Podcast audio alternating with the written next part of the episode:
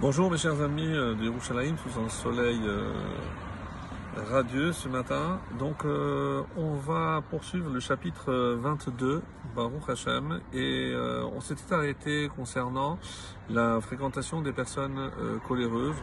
Et on va poursuivre aujourd'hui pour essayer de voir, donc toujours dans ce domaine, qu'est-ce qui peut sortir donc de, cette fréquentation, donc pourquoi il faudrait éviter?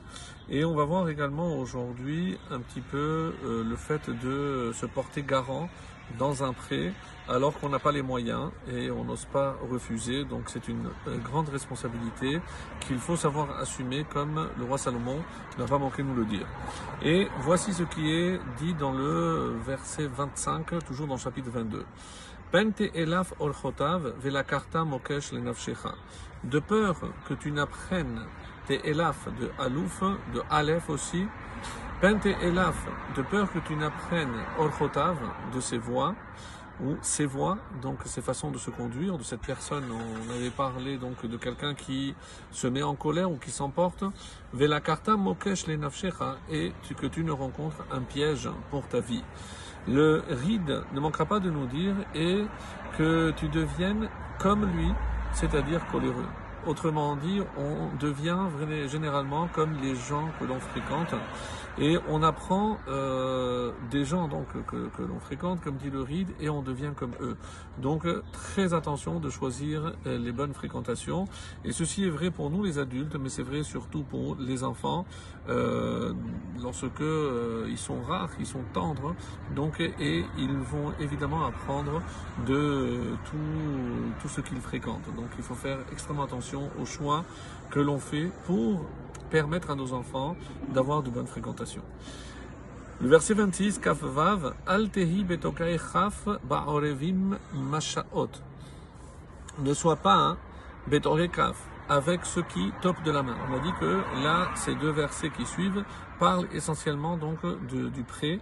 Et on va voir ici que euh, hein, ce qui euh, top de, de la main, c'est parce que euh, c'est comme ça qu'on faisait avant pour s'engager ou pour assumer euh, donc un, une responsabilité.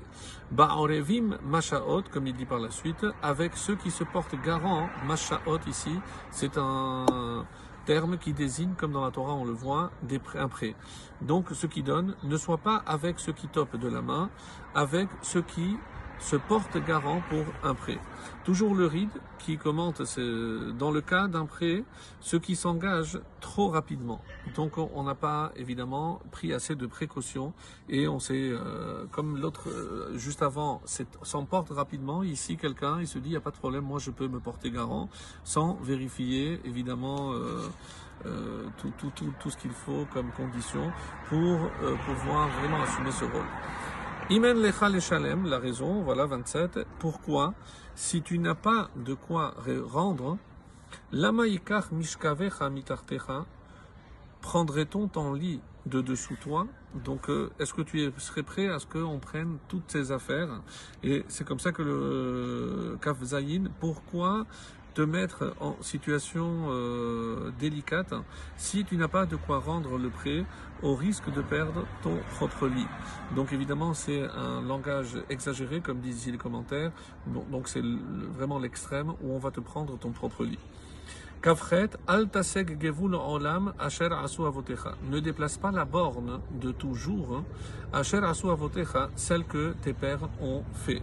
Ici, c'est euh, attention donc à dépasser les limites de nos, voisins. Par exemple, Rashi nous dit qu'est-ce que c'est ici euh, C'est le minhag avotecha. C'est pas simplement au sens propre l'interdiction de déplacer une borne qui sépare mon terrain de celui de mon voisin, mais ici aussi ne déplace pas la borne de toujours, laquelle? C'est celle que, qui ont été décidées par nos ancêtres concernant ici les minhagim, donc les coutumes.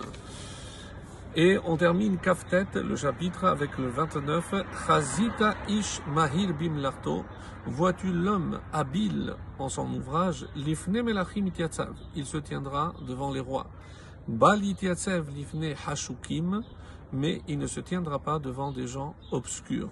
Alors, euh, qu'est-ce que c'est ici Mahir? Mahir, c'est, on a traduit nous par habile, c'est euh, d'après le commentaire, expert et rapide.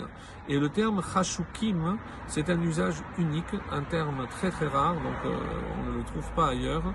C'est ceux qui sont incapables d'apprécier les talents d'autrui.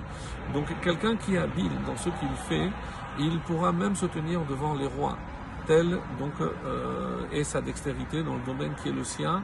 Donc il n'aura pas honte de se présenter devant les rois.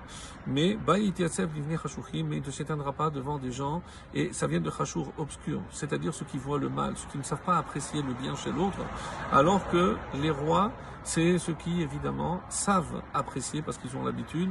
Et ici, on peut imaginer que ce que Hachem nous a donné comme euh, talent, c'est pour qu'on le mette au profit. Et c'est comme cela que euh, Akadosh saura certainement apprécier tout ce que l'on fait avec les talents qu'il nous a donnés. Excellente journée.